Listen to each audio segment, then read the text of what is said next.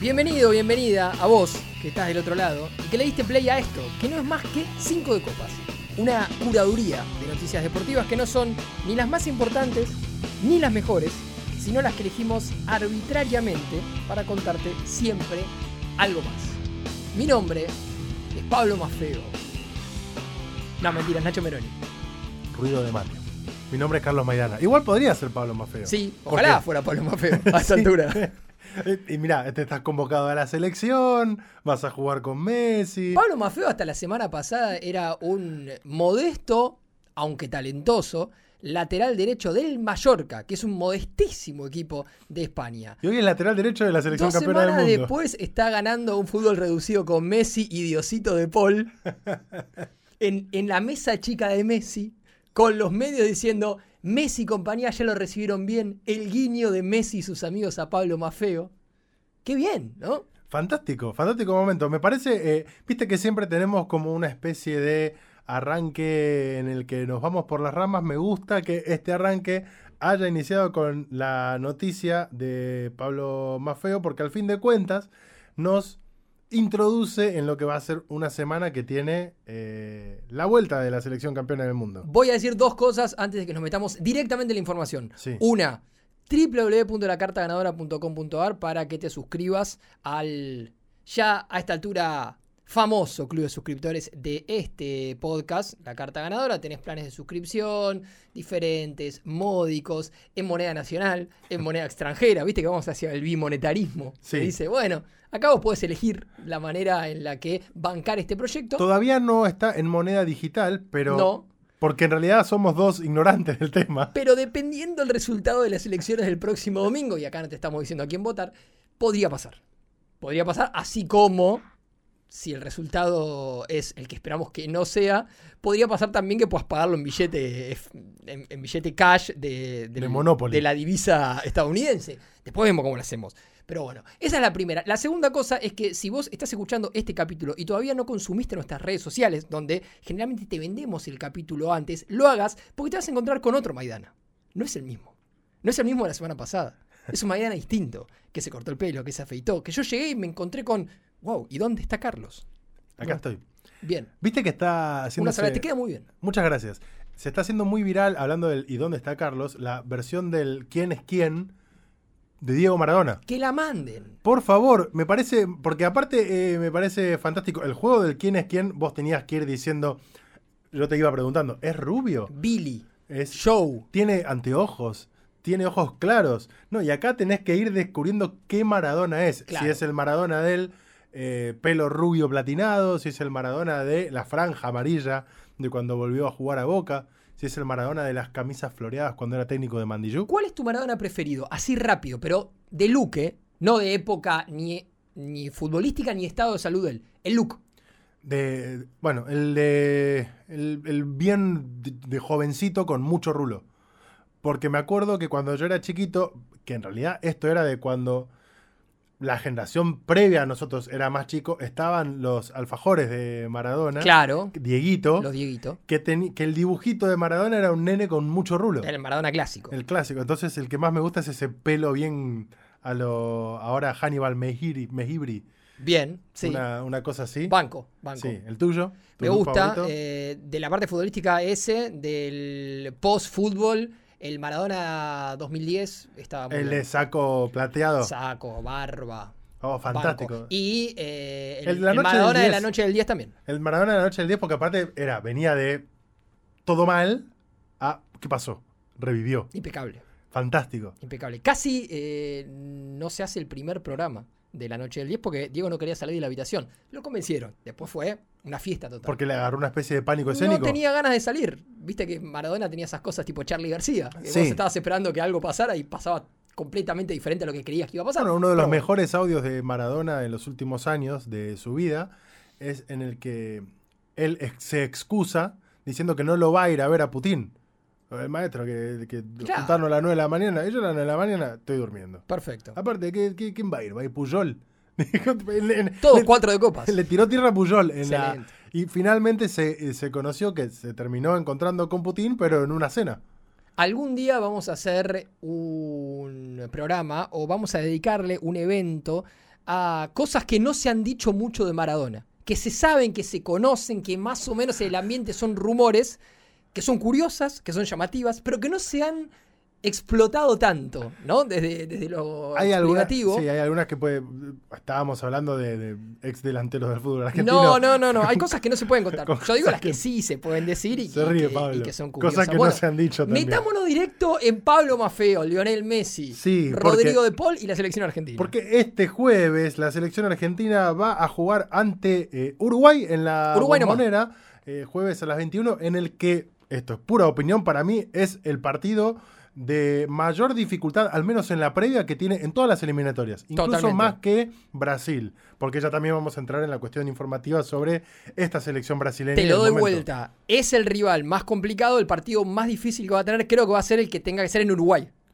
Bueno, contra Uruguay. Pero sí es el rival más difícil que va a tener en todas las eliminatorias. Porque por lo dudas. pronto yo pienso que Brasil también desde ya, pero en comparación a todas las otras selecciones de Latinoamérica que quizás no sucedía en otros años, en otros años quizás el nivel de Chile estaba mucho más eh, arriba, Blessed. eh, el mismo, la misma selección ecuatoriana o la colombiana, yo hoy creo que de el resto del pelotón, para mí esta Argentina está por encima de todas las selecciones latinoamericanas, lo viene mostrando en las Sí, eliminatorias. claramente. Y del resto, yo creo que esta selección uruguaya va en camino a estar también un escalón por encima del resto. Con un proceso nuevo, con Marcelo Bielsa, con mayor preponderancia de algunos jugadores que quizás antes no eran titulares porque estaban los históricos. Jugadores jóvenes como Facu Pelistri, que el Sí. otro día dijo. La mejor puteada que me dijeron en una cancha fue cheto de mierda. Excelente. Sí, con eh, jugadores que si bien son jóvenes ya son confirmaciones, como Darwin Núñez, Sí. delantero total de la Premier League. eh, El con- del PSG, Duarte. Con eh, Nico de la Cruz, que está Sí. atravesando un grandísimo momento a nivel selección. Momento Nico de la Cruyff. Sí, está jugando muy bien. Cruyff, que es holandés, no es alemán. Totalmente. Por Eso hay que favor, tenerlo en cuenta. por si este el fin que de le hizo cuatro goles a Argentina fue Países Bajos, ¿no? Antes se decía Holanda, pero fue Países Bajos. Claro. Fue Alemania. Sí, y Johan Cruyff no inventó la, la, eh, Bundesliga, sino re- renovó la Eredivisie, si se quiere. Bueno, y lo más tranquilo que dijo el domingo pasado, ¿no? Sin dudas. Es lo que nos corresponde a nosotros, pero es lo más tranquilo. Bueno, va a estar jugando la selección argentina entonces este jueves a las 21 horas con presencia de 5 de copas en el estadio de la Bombonera. Sí, señor. He conseguido entradas Bien. que en este caso las conseguí como cualquier hijo de vecino, ¿eh? metiéndome a la fila. No es que llamaste a Chiquitapia y le dijiste, escúchame. Estamos cansados de no poder cubrir los partidos de la selección desde el podcast. Somos un éxito, Sí. pero no podemos entrar a Y ver porque, los partidos de la y selección. porque realmente también, un pequeño paréntesis, si tengo una bala para quemar con Chiquitapia, no es para mangarle una entrada. No, ni hablar. Estoy ni buscando. hablar. Chiqui, el podcast oficial de la selección argentina. Se puede hacer. Se puede hacer, mirá que acá hay una expertise Ahí va, por eso. bárbara. Va a estar jugando Argentina. La novedad principal es la convocatoria de Pablo Mafeo por lo sorprendente. Sí, Eh, quizás no, porque no le venimos siguiendo la carrera, porque como bien vos decías, hasta hace dos semanas era el lateral derecho del Mallorca. Eh, ni siquiera era, por caso, Nico Paz, que empieza a jugar en el Real no, Madrid. no, ni hablar. Y O Alejandro Garnacho, que ahora es ausencia. Y de hecho tampoco era uno de esos laterales o futbolistas que vos tenés conocimiento muy claro que tienen una familia argentina o, al- o padre o madre o, alguna posibilidad de jugar para la selección argentina, como en algún momento se había viralizado, por ejemplo, el caso de Neil Mupay, el delantero, eh, ex Brighton, al que, mm, por ejemplo, Chechu Bonilli le hizo Brighton. una entrevista en su momento y le había dicho que hablaba con Alexis McAllister para que convenza a Scaloni para que lo citen. Bueno, nunca lo citaron a Mupay. Es un muy buen delantero, pero nunca lo citaron. Acá de repente apareció, por una información de un medio español que está muy bueno, que se llama Relevo, que más feo. Por un lado, era eh, seleccionable para la Argentina por su madre, argentina, el padre es italiano, y por otro lado, que ya había hablado con Scaloni. Eso es fantástico. En la charla, Scaloni, cuando fue a Mallorca, Le dijo, che, escúchame, vos querés. Porque eh, se podía encontrar ante, ante esto. No sé si ahora. Pero eventualmente te puedo llegar a tener en consideración. A vos te interesaría porque bien podría ser convocado para España o para Italia. Nunca había sido convocado en ninguna selección, pero podría haber sido convocado tanto para Italia como para España. Mafeo le dijo desde ya que sí. Y es muy bueno el me video. voy en barco mañana. Sí, el video que compartió el, el Real Mallorca, donde Mafeo cuenta cómo se entera también, que, que, que, se termina enterando medio que en la concentración estaba con su hermano, con algunos amigos, la emoción de su familia. Mafeo que llegó a la Argentina y estuvo demorado cerca de 40 minutos en Ezeiza, porque una vez que llegó al país, tuvo que tramitar su DNI argentino. Sí, claro, obvio.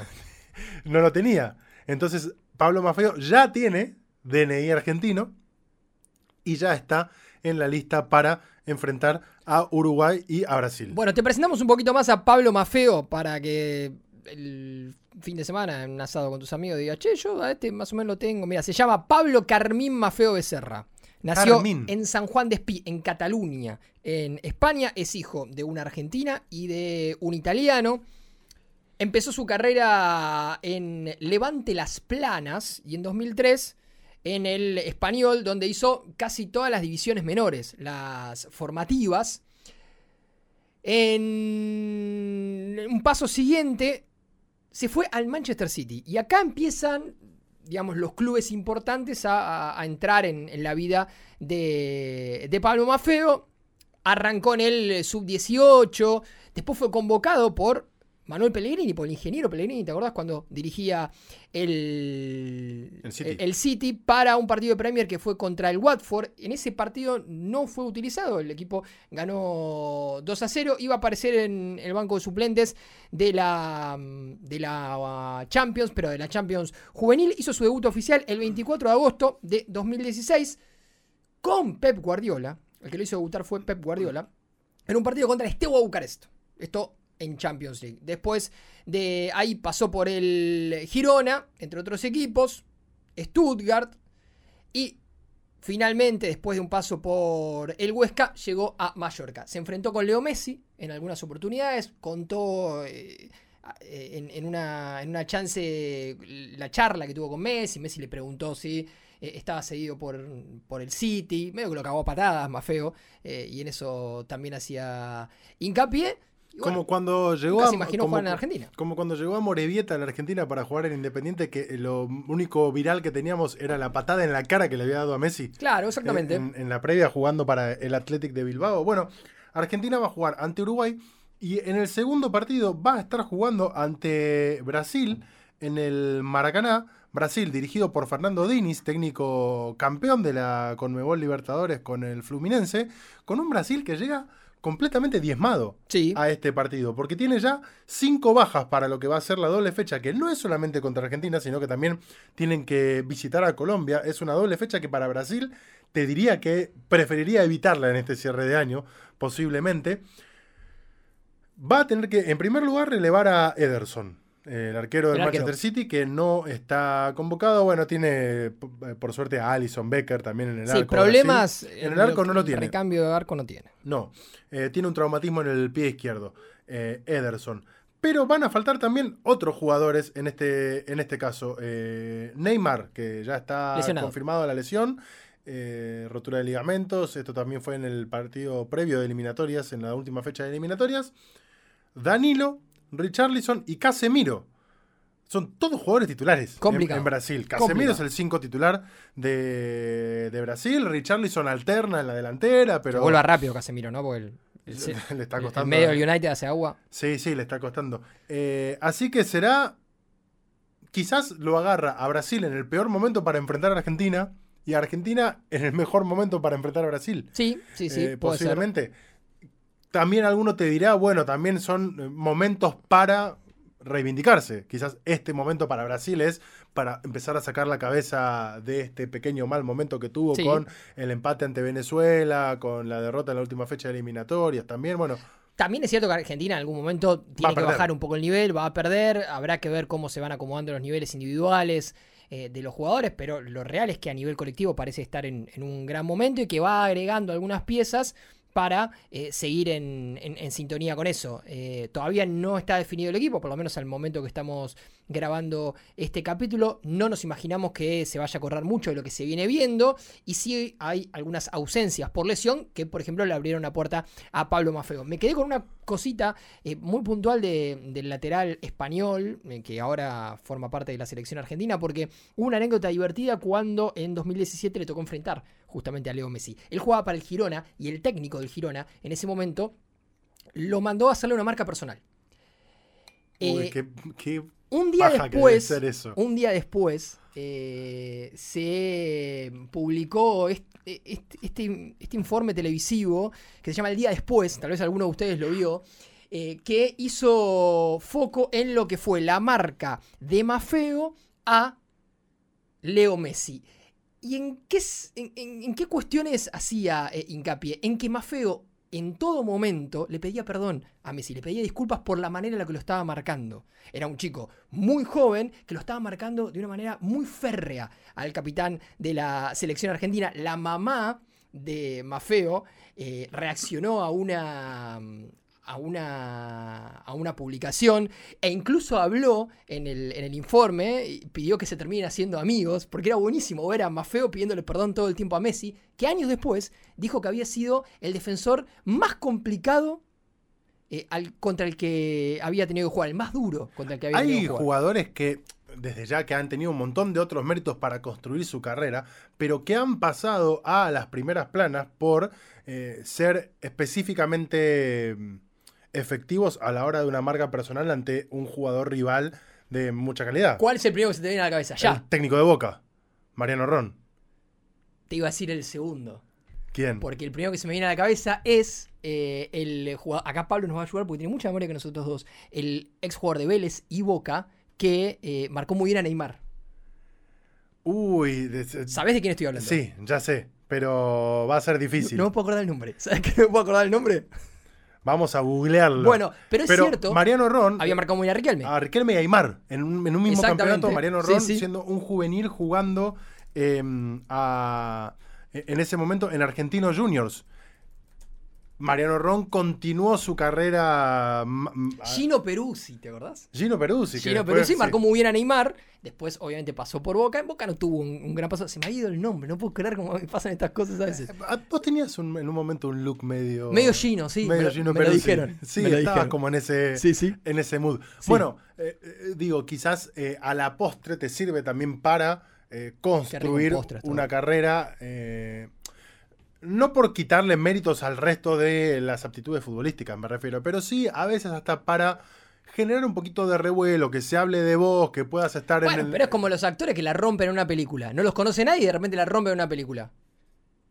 Hay A una. ver, Heath Ledger. Todos sabíamos quién era Heath Ledger. Había protagonizado grandes películas antes y demás. Lo teníamos a Heath Ledger. Pero la rompió cuando fue el Guasón en Batman. Sí, Ahí la rompió. Ahí dijimos, ah, mira Heath Ledger. el guasón que en Brasil, recordemos, eh, se llama Corin-. Coringa. Coringa. Sí, Coringa. em, me olvidé lo que te estaba por decir, te estaba por agregar otro dato. Bueno, seguramente ya te vas a acordar. Eh, Sí. es- Podemos seguir con. ¿Podemos ¿qué? ir con la selección argentina? Con la selección argentina. Pero en Vamos. este caso la selección argentina sub-17. Sí. Porque venció a Japón y quedó a un paso de clasificar a octavos de final del Mundial sub-17 que Cuéntamelo todo.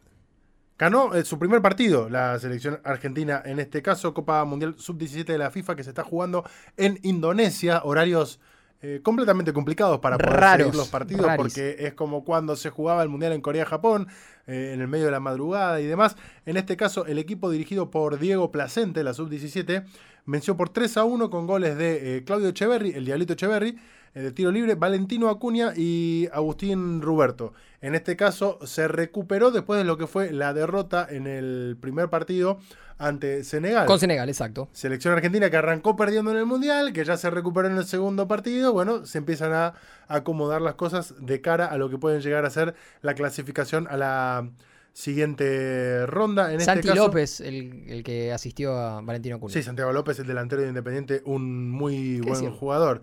Sí, siempre hay que mencionarlo. En este caso, eh, estoy buscando acá para terminar de confirmarte, el 17 de noviembre a las 6 de la mañana, hora argentina, en el Jakarta International Stadium, va a jugar ante Polonia el último partido del grupo. A esa misma hora se va a estar jugando Japón ante Senegal en el Jarak Harpat Stadium. De esta forma, Argentina ganando tiene estas chances matemáticas de pasar como puntero en su grupo. El viernes es esto. El viernes, Ponete dice. el despertador un poquito antes. Si te levantás a las 8, ponetelo a las 6 6. de la mañana. No está tan mal. No está tan mal. No, Yo me levanto a las 7. Me lo pongo a las 6. Veo un... o, o te levantás a las 7 y enganchás el segundo tiempo mientras te comes unas tostadas. Claro. Que Sí. también puede pasar. Eh, bueno, ahí está el plan para seguir Decidan, viendo a decidan la ustedes. selección argentina. ¿Te puedo hablar de otra selección? ¿Podés hablar? Te escucharé. Pero en este caso de rugby. ¿Por qué? ¿Vas a hablar de los Pumas? No.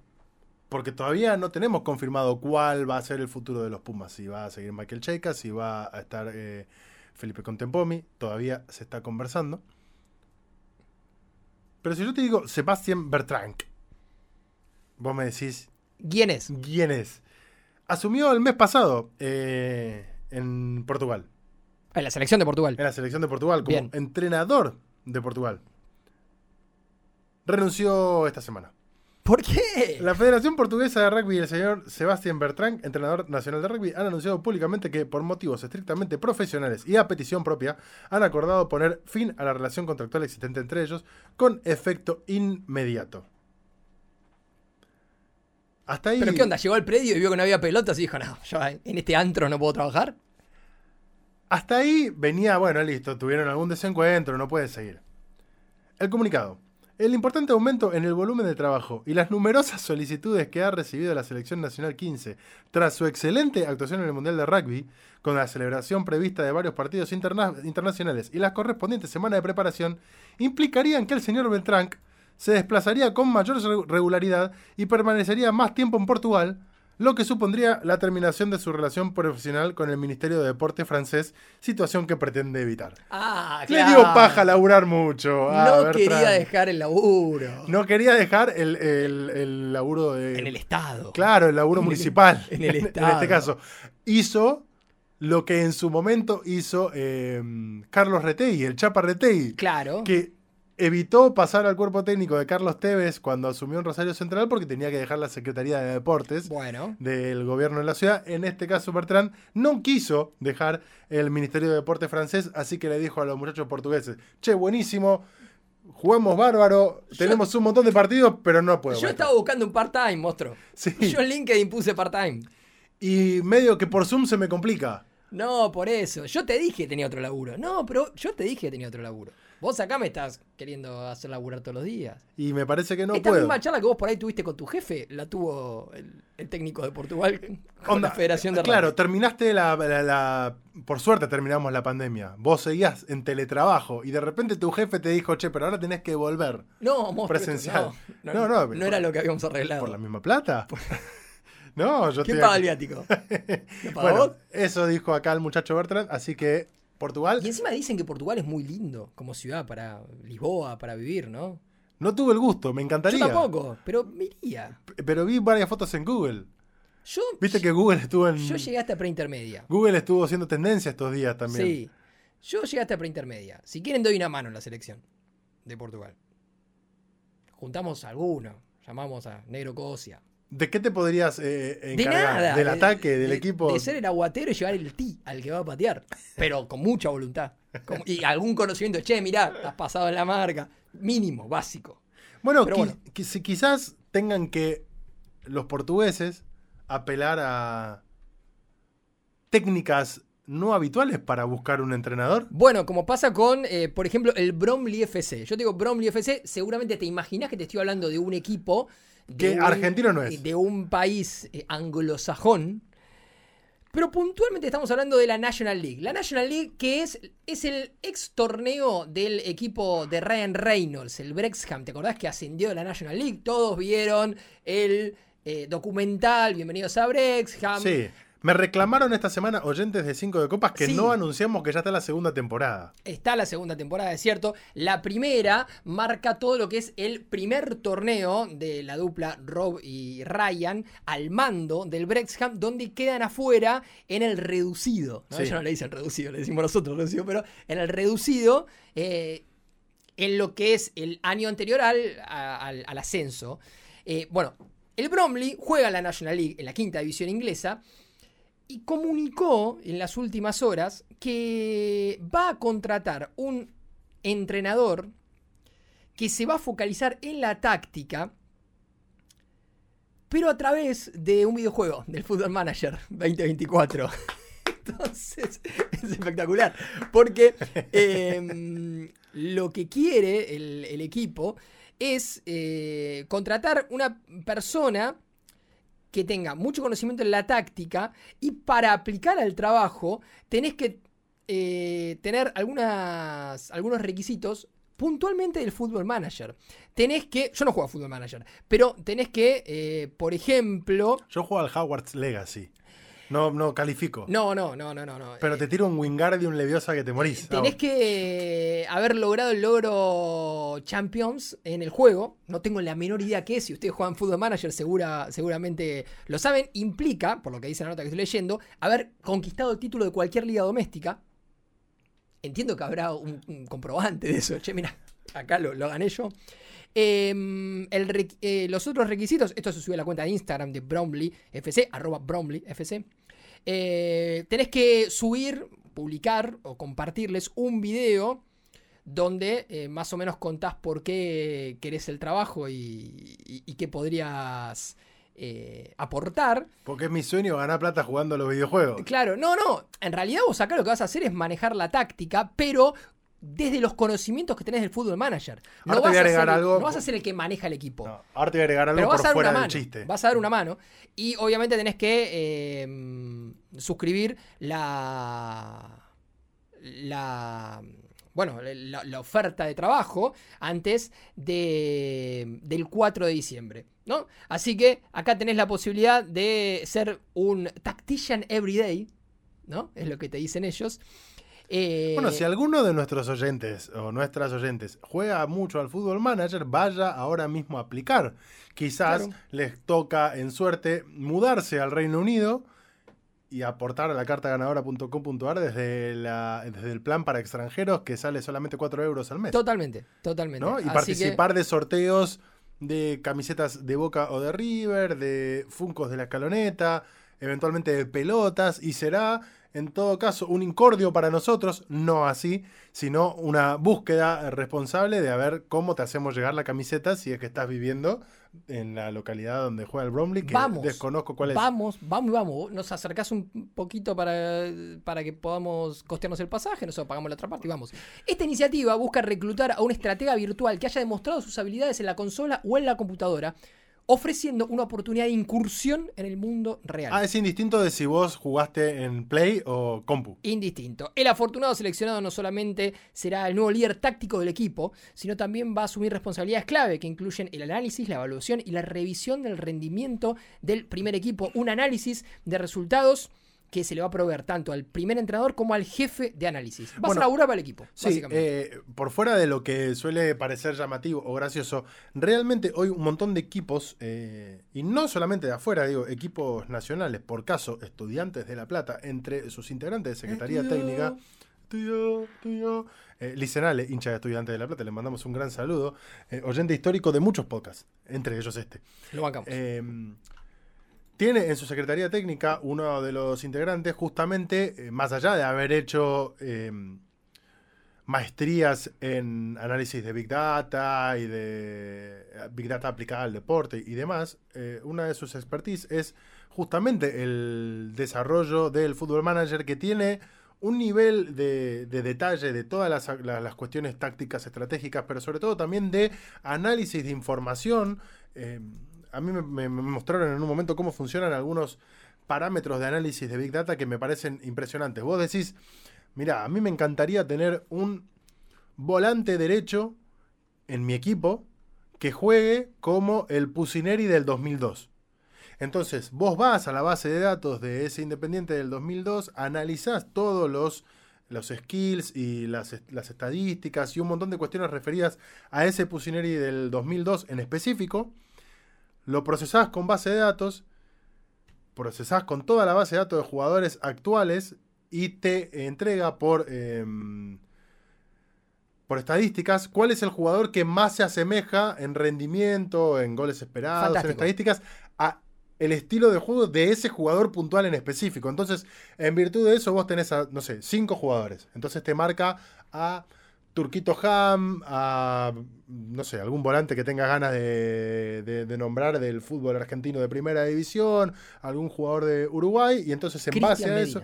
Cristian Medina, eh, Gonzalo Maroni, no sé, tenés ahí a tres o cuatro. En virtud de eso, vos observás tu presupuesto y un montón Y de otras variables más y decidís a cuál vas a jugar. Pero tenés un valor de referencia que es el análisis estadístico. Bueno, Exactamente.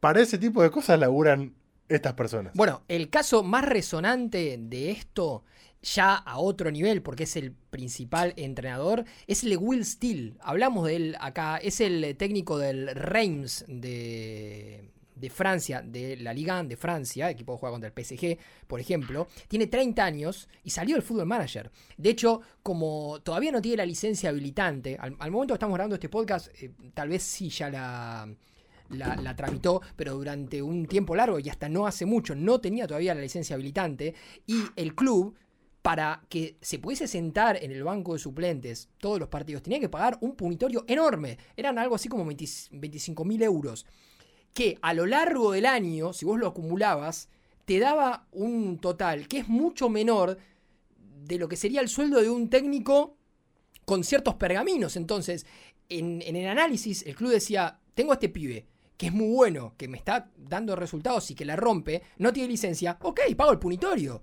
y que me eh, dirija al equipo. ¿entendés? Fantástico. Y es un técnico muy joven que salió del, del fútbol manager. Bueno, una de las skills principales Me gusta que digas skills. que tenía Ole Gunnar Solskjaer para eh, llegar al Manchester United Ole. fue eh, que él se inició en la carrera como entrenador con el Fútbol Manager. Antes de dirigir Ahora a sí, Noruega, sigue haciendo eso, ¿no? Más o menos, porque tampoco le fue muy bien. Tampoco le fue muy bien a los que vinieron después, ¿no? No, no, no. Pero tampoco es una historia de éxito la de Ole, que lo recordamos mucho por aquel gol. Sí. Eh, Ralph Ragnick vino después. Claro, bueno. Que, que venía a ser como un doble comando, raro. Bueno. Sí. eh, Eric Ten Hag está ahora. ¿Sigue? Sigue. ¿Hasta cuándo? Y es la, para Y- seguir adelante. y ¿Sabes cuál es el tema de Ten Hag? Que no es, no es para él, sino es, es para los hinchas.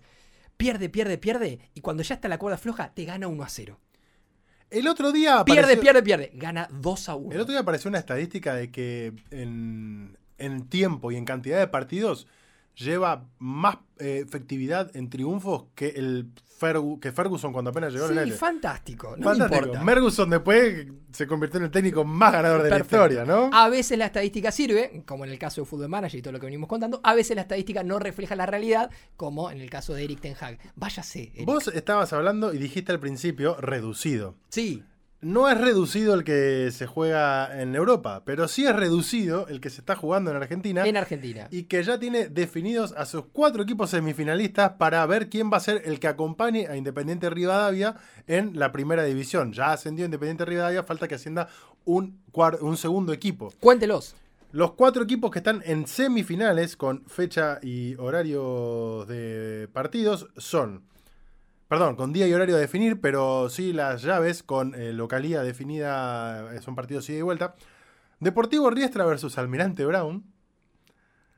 Estudiantes de Río Cuarto contra Deportivo Maipú de Mendoza. Bien. Riestra. Raro. Equipo. Bueno, vamos a hablar un poquito más adelante del fútbol gerenciado. Sí, ¿No? Equipo, bueno, gerenciado. gerenciado. Equipo que... Uno de eh, los equipos gerenciados un equipo que... más resonantes, porque el gerenciamiento está muy claro, del fútbol argentino. Un equipo que viste Adidas sin que Adidas lo patrocine. Un Exacto. equipo que compra ropa Adidas y elige jugar con esas camisetas. Claro. Como quien se junta en su grupo de amigos y dice, vamos a comprar esta oferta de camisetas del Real Madrid de la temporada 2015 que están en Cyber Monday y de repente las usamos todos los sábados cuando vamos a jugar a la pelota. Sí. Bueno, eso hizo Riestra. Riestra que en su momento tuvo muy cercano a Diego Maradona Exactamente. por, por el vínculo con Víctor Stinfale. Exactamente. Diego Maradona que iba a dar charlas técnicas. Fui el día que fue Maradona. Fantástico. Estuve ahí, voy a contar un internismo periodístico. Eh, Riestra es un equipo al cual si vas a cubrir, tenés tu espacio, ya sea en la platea o, o muchas veces también en cabina. La verdad que te atienden muy bien en Riestra cuando, cuando vas como periodista, esto hay, que decirlo. Pero tiene una cuestión particular que no tiene ningún otro equipo. Cuando termina el primer tiempo, en la punta de las cabinas, hay como 5 o 6 cabinas, en la punta de las cabinas hay un DJ. Entonces ponen música, pero al palo. ¿Entendés? Es un boliche. Bueno, eh, estábamos hablando con Pablo en la previa, ¿te acordás que en un eh, Boca Central Córdoba, eh, que fue una final, empezó a pasar eso también? No me acuerdo. El DJ, eh, faltaban cinco minutos para que termine el primer tiempo No me y acuerdo. le mandó Néstor en bloque. Acá el DJ, porque vos además tenés que pasar por la cabina del DJ para ir a tu cabina. O sea, vos subís por la escalera de la platea. Y corte está Fer y- Palacio y, ahí. y está el DJ, ¿entendés? Que, que pasa música, que es el mismo que maneja la consola con la cual se dicen los nombres de los jugadores, las formaciones, el técnico y demás. Pero en el entretiempo te mete música. Y además tenés la posibilidad de tomar agua. Obviamente la, la gente de prensa te acerca agua. Pero como Riestra, por eh, su, su gerenciador, tiene una cercanía innegable con la empresa Speed. de exactamente bebidas energéticas Speed, podés tomar Speed también. Entonces vos tenés tu laderita Como para estar más manija a- ahí a en mano. la cobertura. Y nada, mientras 15 minutos del primer tiempo, 0 a 0, partido aburrido, vas, te agarras un speed. Tranca. Speed, DJ, bajan las luces, de repente pintó fiesta. Es una linda cobertura. Ir a Riestra un sábado a las 7 de la tarde. Porque medio que después sigue largo. Si el partido está bueno, sigue largo. Noticia de esta semana y que de a poquito nos va a ir adentrando en lo que va a ser el tema que vamos a charlar en profundidad. Se presentó la primera lista oficial, si se quiere, para las elecciones en Boca que van a ser el 2 de diciembre. Sí, La lista que tiene como candidato a presidente a Andrés Ibarra y como candidato a vicepresidente a Mauricio Macri. mira. Lo que era un secreto a voces que se terminó confirmando. Sí, al fin de cuentas lo que era un secreto a voces era la participación de Mauricio Macri en la lista. Lo que restaba definir era qué lugar iba a tener, si era un vocal, si era un representante de socios. Finalmente termina en un cargo muy arriba Mauricio Macri, en un cargo de vicepresidencia donde, fíjate qué nivel de incidencia pueden llegar a tener los vicepresidentes, que hoy en Boca, al fin de cuentas, el vicepresidente es Riquelme. Sí, el vicepresidente es el porque- hombre fuerte. Porque el presidente es Jorge Amor Ameal. En este caso, la lista que, que anunciaron con, con Andrés Ibarra y Mauricio Macri es la lista ah, Dale Boca, muy original el nombre. Eh, y se presentan a elecciones, estuvieron con las camisetas, Macri con la 20, Ibarra con la 23, 20-23, formando ahí el- la dupla. Apuntaron bastante contra Juan Riquelme, contra el Consejo de Fútbol. Eh, hubo varias perlitas. Macri se refirió a la Rabona de Yepes en vez de al caño de Yepes. Por favor. Se refirió a la Por asistencia de Riquelme eh, de, por- de 40 metros en el primer gol al Real Madrid. Fue el segundo gol al Real Madrid. Eh, yo que no soy de Boca me lo acuerdo, pero fijo. Y, y también me acuerdo que no es un caño, lo de, que no fue una Rabona, el fue un caño, caño. de Romana Yepes es una frase como el predio que la AFA posee en Ezeiza. Sí, Cuando decís la rabona de, de Riquelme a Yepes o la rabona de Romana Yepes, suena mal. ¿Entendés? Es como decir la banda de cumbia Megadeth. No, no. ya hay algo que, que hace ruido a, a nivel sonoro en la frase. Sí. ¿entendés? Lista que encabeza Ibarra Macri, el binomio, pero que también tiene entre sus filas a Leandro Crespi, a Marcelo Londón, a Natalia Pompilio, que es la hija de Pedro. De Pedro, exacto. Sí, a Roico Ferrari eh, y a Mario Pergolini, que fue vicepresidente de Amor Ameal y de Juan Román Riquelme, Exacto. que renunció al mes con el escándalo del momento de la creación de la cuenta Boca Predio y todas esas cuestiones, y que ahora es el opositor más acérrimo Sí, a Juan Román Riquelme y que además va a tener entre la lista a exfutbolistas como Pepe Basualdo, Orlando Schiavi, Pato Bondancieri, Diego Caña y Jesús Dátolo. me divierte mucho en, en mi condición de, eh, en este caso, no hincha de boca, Te felicito por no ser hincha de Boca. que se va a dar una cuestión medio. ¿Viste la escena épica de Avengers? Cuando está Thanos y todo su ejército y el Capitán América solo y empiezan a caer todos. Avengers, Pero con ex jugadores de boca. assemble.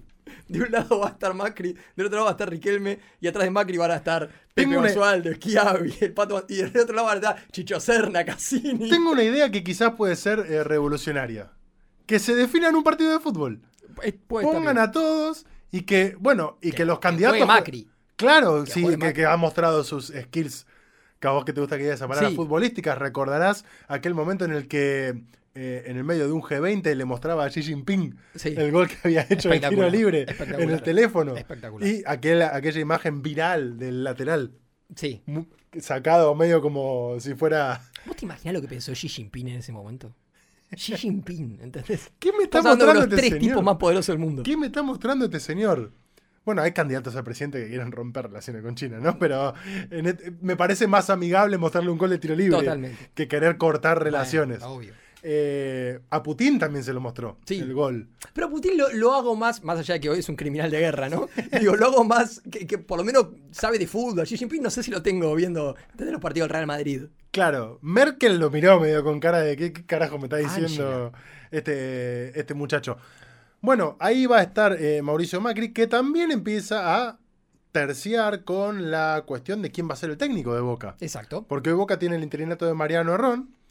eh, y a partir de la llegada de una fuerza opositora, hay algunos nombres que siempre se empiezan a hablar que, dependiendo quién sea el presidente de Boca, hay algunos nombres que pueden estar y otros que no pueden estar. Exacto. Y en esa danza se metió en esta semana, algo que está bueno también como para contarlo, el nombre de Carlos Tevez.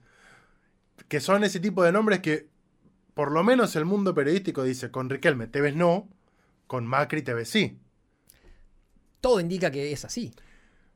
Todo indica que la única puerta que hoy tiene abierta Tevez para poder llegar a ser entrenador de Boca, teniendo en cuenta esta especie de experiencia exitosa en Independiente, Sí.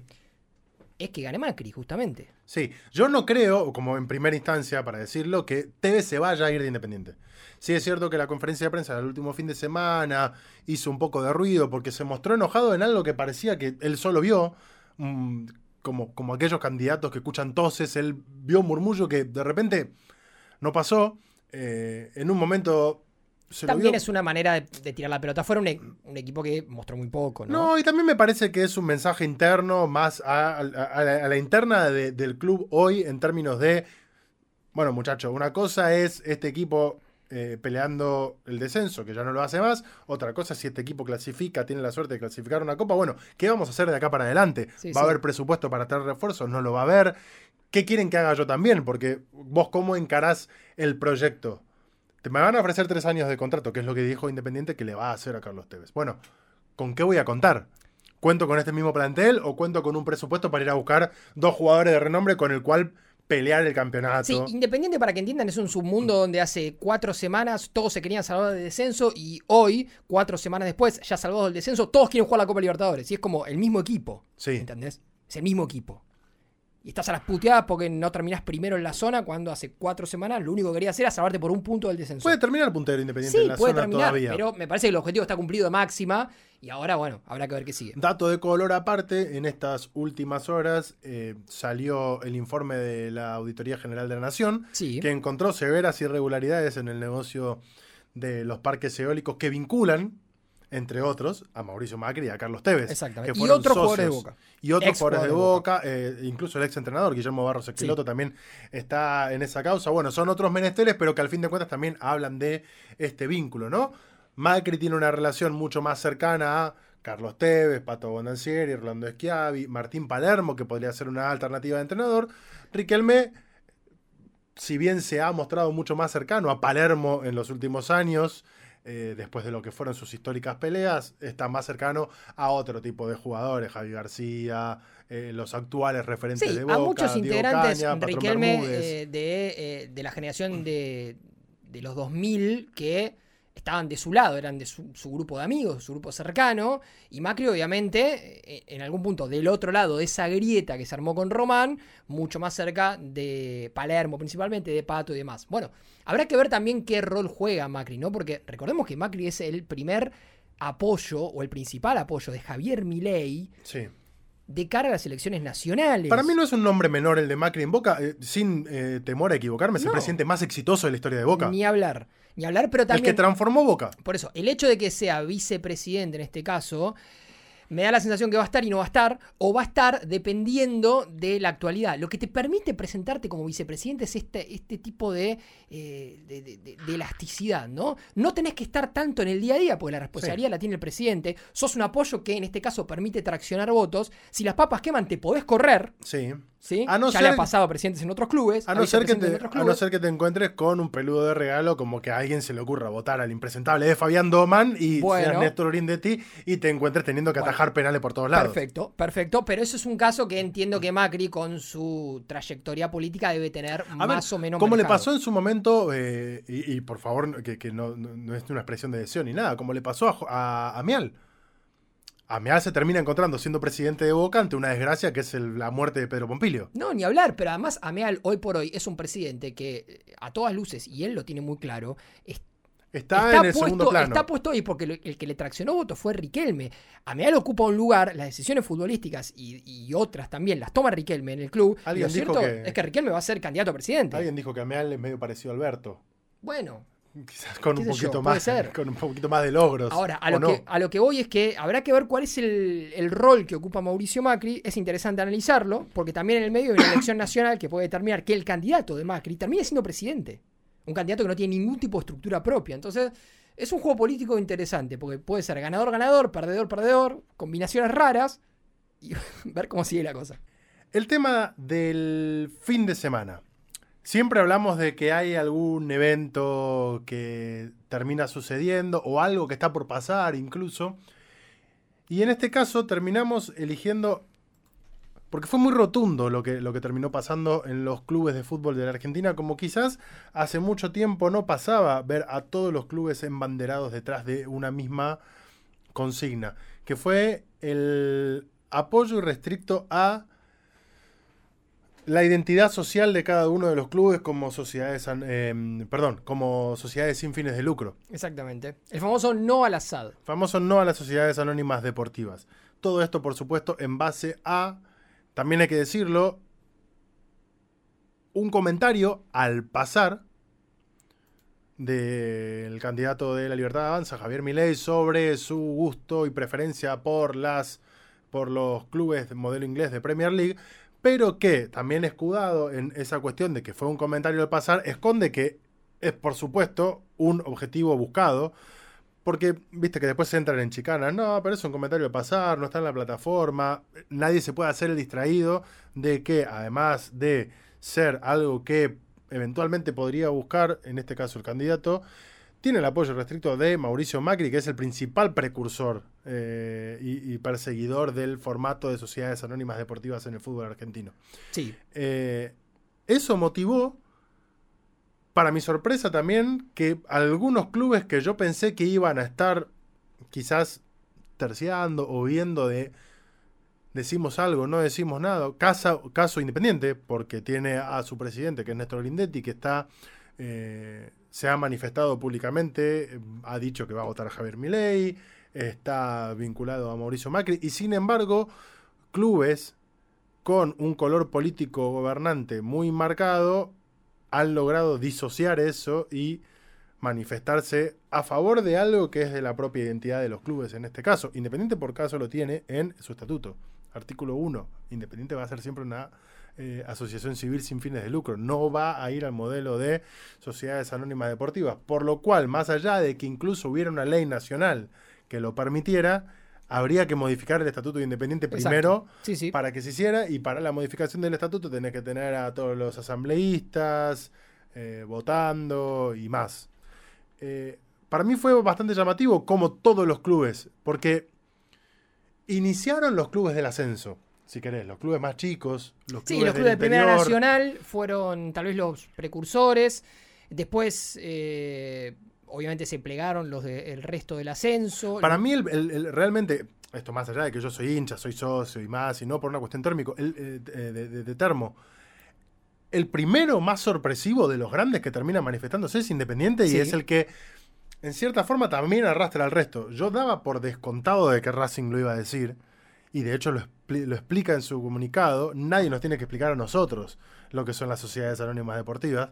Racing, que recordemos, atravesó desde el 2000 hasta 2000, mediados del 2000.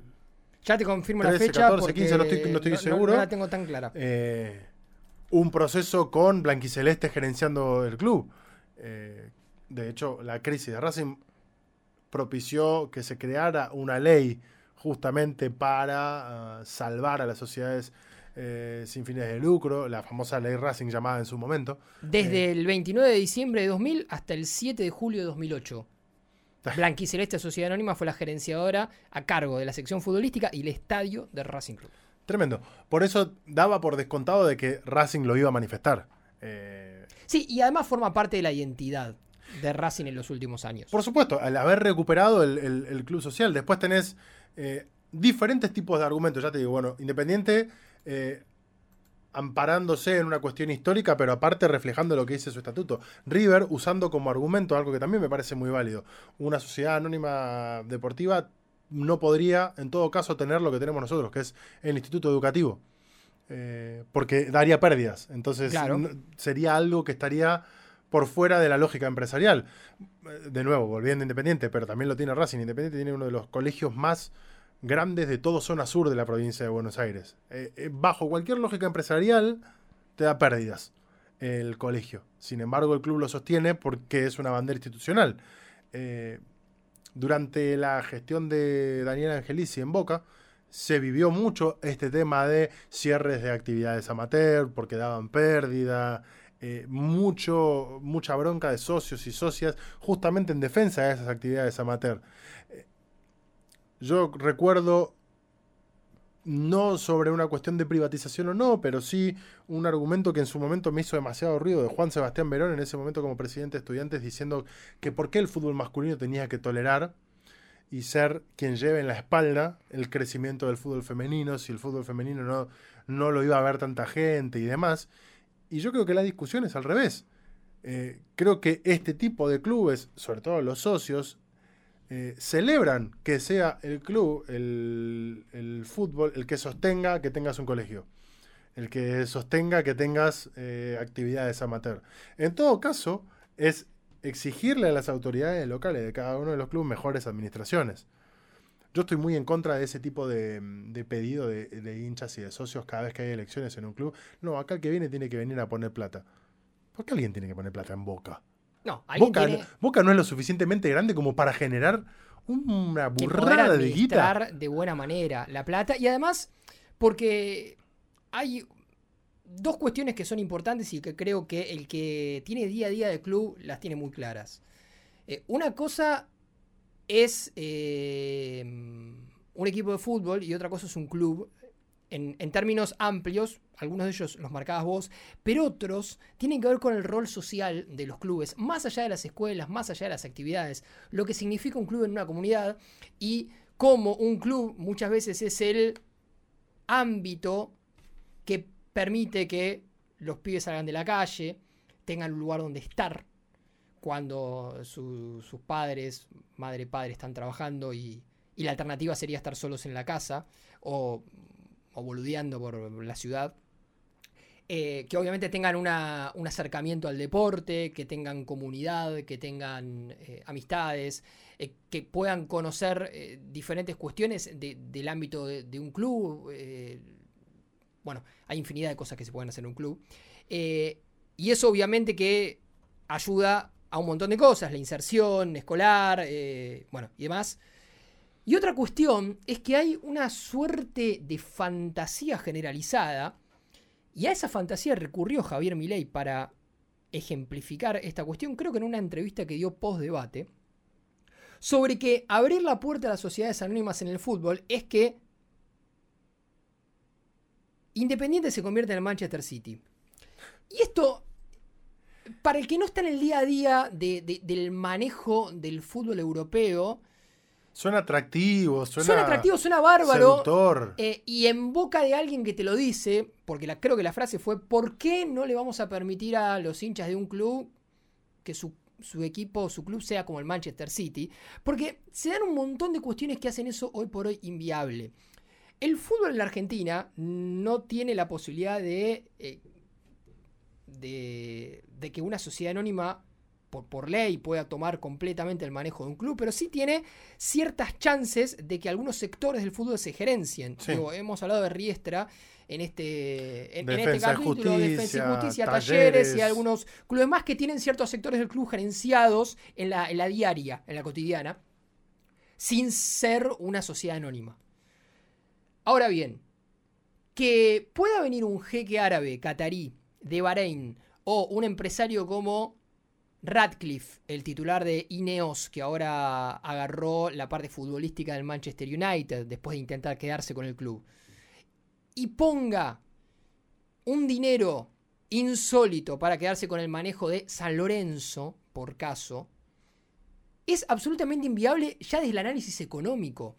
Si uno toma, por ejemplo, las deudas que tenía Independiente, y, hablamos de Independiente de nuevo porque los dos somos hinchas y conocemos muy, muy de adentro el caso Independiente y algunas aristas económicas.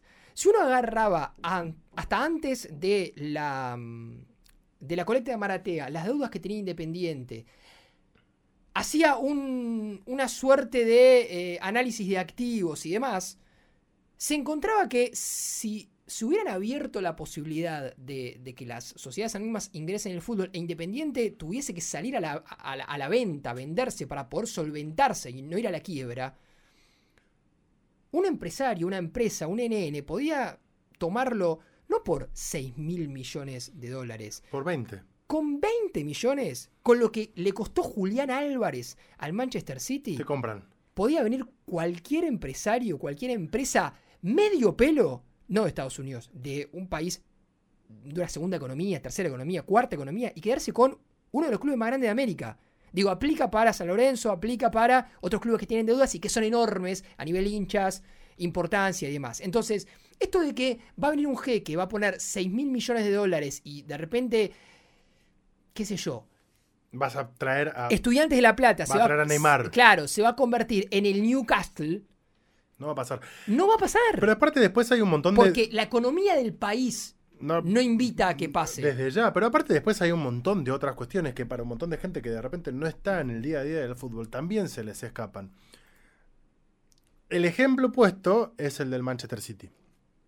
Un club que desde que tiene capitales extranjeros y capitales provenientes del petróleo árabe, se convirtió en un club multiganador.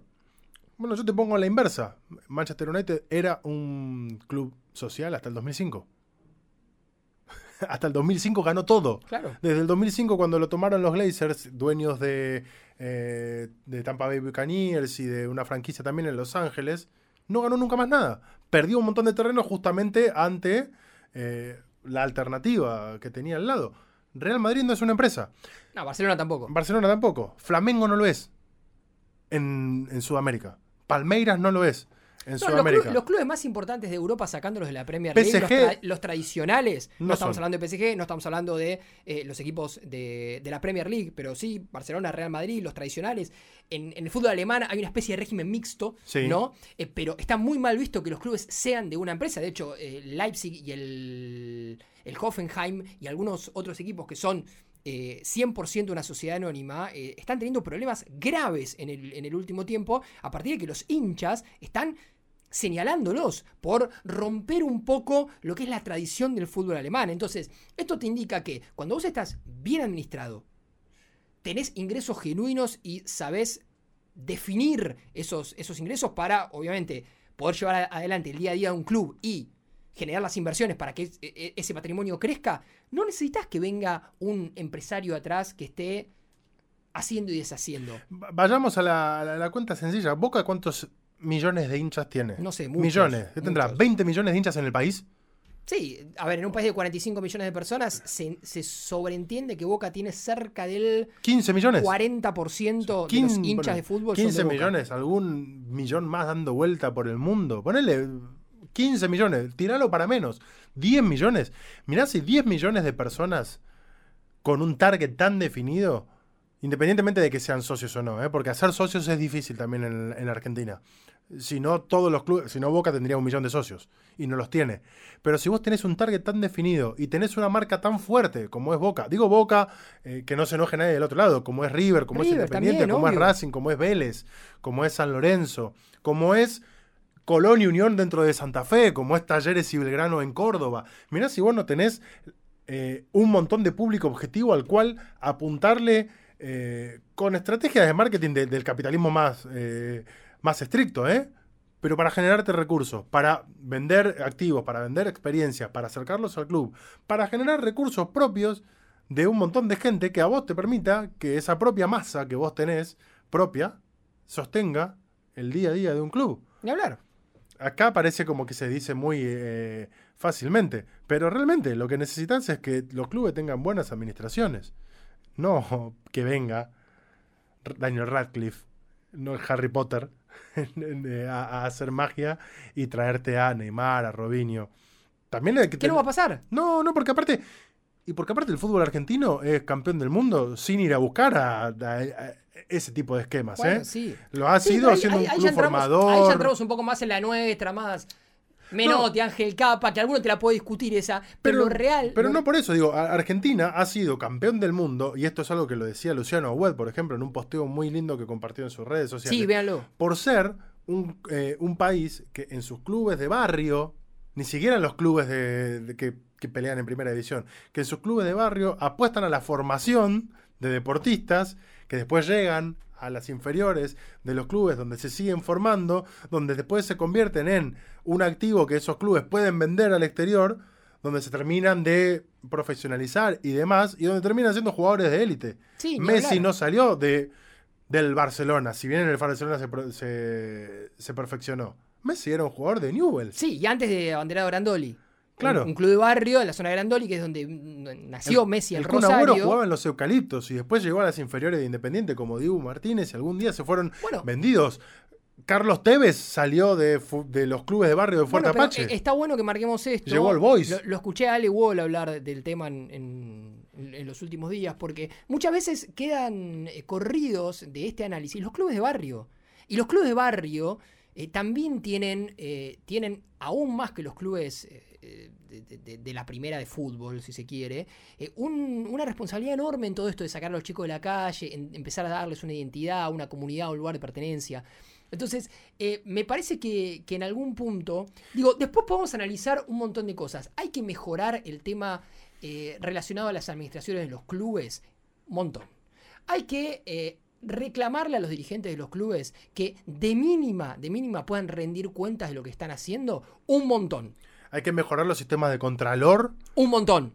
Un montonazo. Porque no puede ser lo que han pasado, lo que ha pasado en algunos clubes en el, el último tiempo. No solamente hablamos de Independiente, hablamos también de lo que pasó en su momento en Racing, de lo que pasó en San Lorenzo también. Digo, hay un montón de casos fuertes y picantes de clubes argentinos que han hecho un descalabro a nivel económico y que han llevado a administraciones que lo sucedieron a tener que hacer esto. Bueno, llegar con guita para salvar al club de que cierre las puertas. Pero después tenés casos de clubes también importantes y tradicionales que han encontrado la vuelta para generar otro tipo de recursos, eh, nutrirse de otro tipo de ingresos. Argentino Juniors en su momento vendió el naming de su estadio, Diego Armando Maradona. River Ar- hizo lo Argentino- propio. Argentinos Juniors, desde que Cristian Malaspina es el presidente, firma contratos por productividad. Y eso se encargan de decírtelo en cada uno de los. Eh, de, de los- de las comunicaciones de firma de contratos. Argentinos pagó 3.5 millones de dólares por Gondú y firmó contrato de productividad. Esto no quita que vos podés tener la mejor administración y demás, y que deportivamente después te puede ir mal y puedas descender. Ni hablar. Porque Pero son las, el reglas margen de error. son las reglas del juego. Y achicás el margen de error, pero si todos los clubes, al fin de cuentas, la competencia es estrictamente deportiva, bueno, eventualmente te podés ir al descenso igual, porque es, que es- pero que se defina la cancha. Que no se defina porque vos sos Manchester City, sos Boca City Group y sos el único club que puede ir a comprar todos los jugadores. No, ni hablar. Porque si no se hace Y, y por caso, y por caso eh, las sociedades anónimas en el fútbol europeo han tenido también sus descalabros económicos, por lo cual, por ejemplo, descendió Juventus.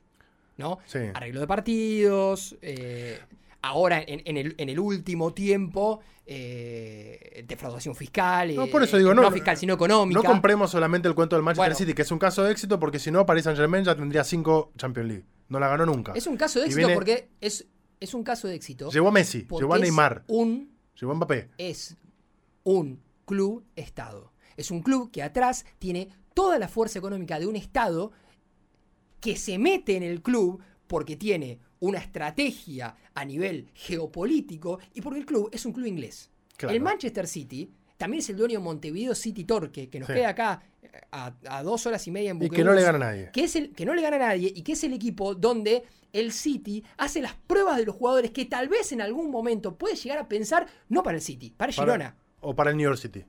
Para la MLS. ¿sí? Porque que te lo digan los que eran hinchas del Torque antes de la llegada del grupo City a Torque. Entonces, digo, también tenemos que tener mucho cuidado con las cosas que se dicen y que se repiten. Porque aparte no es, la, no es nuestra idiosincrasia. Digo, yo no estoy en desacuerdo que en la Premier League haya clubes que sean empresas. Es la idiosincrasia de los ingleses. No a todos los ingleses les gusta. Cuando el Manchester United se compró, eh, alrededor de 5.000 socios del Manchester United se desafiliaron y crearon un propio club. Sí, sí. el United of Manchester, justamente que funciona como cooperativa en el fútbol inglés, porque tampoco les, les parecía. Digo, la indi- la- no podemos replicar idiosincrasias extranjeras, ni porque sean mejores ni peores, porque no son propias.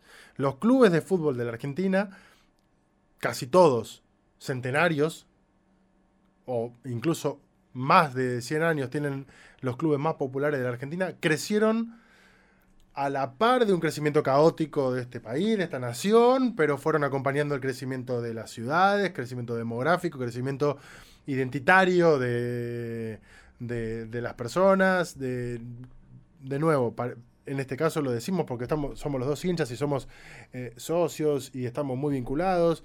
En Independiente eh, votaron las mujeres antes que en el país, generando eh, pertenencia, participación. eh, pasó No, y- y además- en Vélez el año pasado, fue el primer club de la Argentina que le entregó un carnet de socio a una persona de género no binario, eh, generando inclusión, Sí, sí, participación, Muchas veces ampliación. punta de lanza los clubes eh, sobre cosas que después eh, se, se transfieren a la discusión pública. Y eso no va a pasar en una empresa. Ahora, ahora, además hay una cuestión, y esto con esto por lo menos yo voy a cerrar, que me parece muy importante. Estamos hablando de esto porque es el caballito de batalla, uno de los caballitos de batalla, de uno de los candidatos a presidente.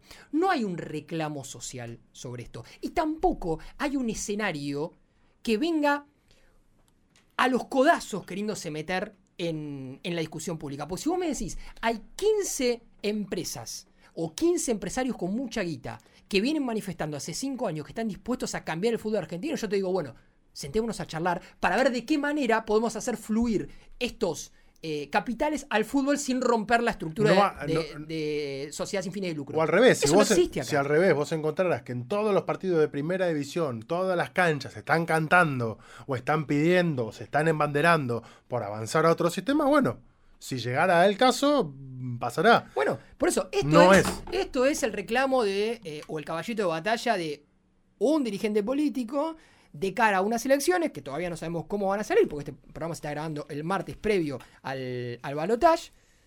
Pero el mundo del fútbol, desde la AFA, su máximo dirigente, hasta el último que sirve café, en el último equipo de la última categoría que se abrió el otro día, ¿viste? Esta que es una mezcla de categoría. Primera. D y profesional, sí. Eh, Está muy claro en lo que quiere y en lo que quiere seguir siendo. Y me parece que cuando una institución como el fútbol, pero no desde la AFA, sino una institución a nivel general, eh, habla, creo que la discusión queda zanjada. Muchas gracias a la gente de Estudio Tres Agujas, a Pablo, que siempre nos tiene mucha paciencia y que ahora nos recibe con el aire acondicionado. Tengo que decir que hoy hubo cinco minutos en los que ya tenía todo lo contrario a tener calor. Ya estaba teniendo frío. Frío. Pero bueno, estaba justo eh, dándome Yo acá. estoy La, muy bien, ¿eh? la estaba parando quedarme pecho. acá. Eh, en segundo lugar, a la gente de Posta, a Nacho Garteche y a toda la gente que nos da una mano, a todos los oyentes y a la, y a la gente que, que ya, eh, ya se ha suscrito a la cartaganadora.com.ar, a todos aquellos que todavía no están invitados a hacerlo. Y si no, cuéntenle a algún amigo, díganle, che, mirá, anda, estos dos, a estos dos pibes, dale, dales ahí like. A Bangkok, que hoy nos acompañó en todo el programa. Bangkok Sí, es un gato. Sí, pero es un capo. Sí. Estuvo no ahí. se movió. No, no hizo ningún, ningún problema. No se ve que estaba fresco. No sé si se divirtió mucho Durmió. con la charla. Eh, espero que ustedes no estén durmiendo del otro lado Sí. con este podcast como si Bangkok. Pero bueno, Y muchas gracias a vos, amigo. gracias a vos, mi viejo. Nos vemos el miércoles que viene. Hasta la próxima. Adiós.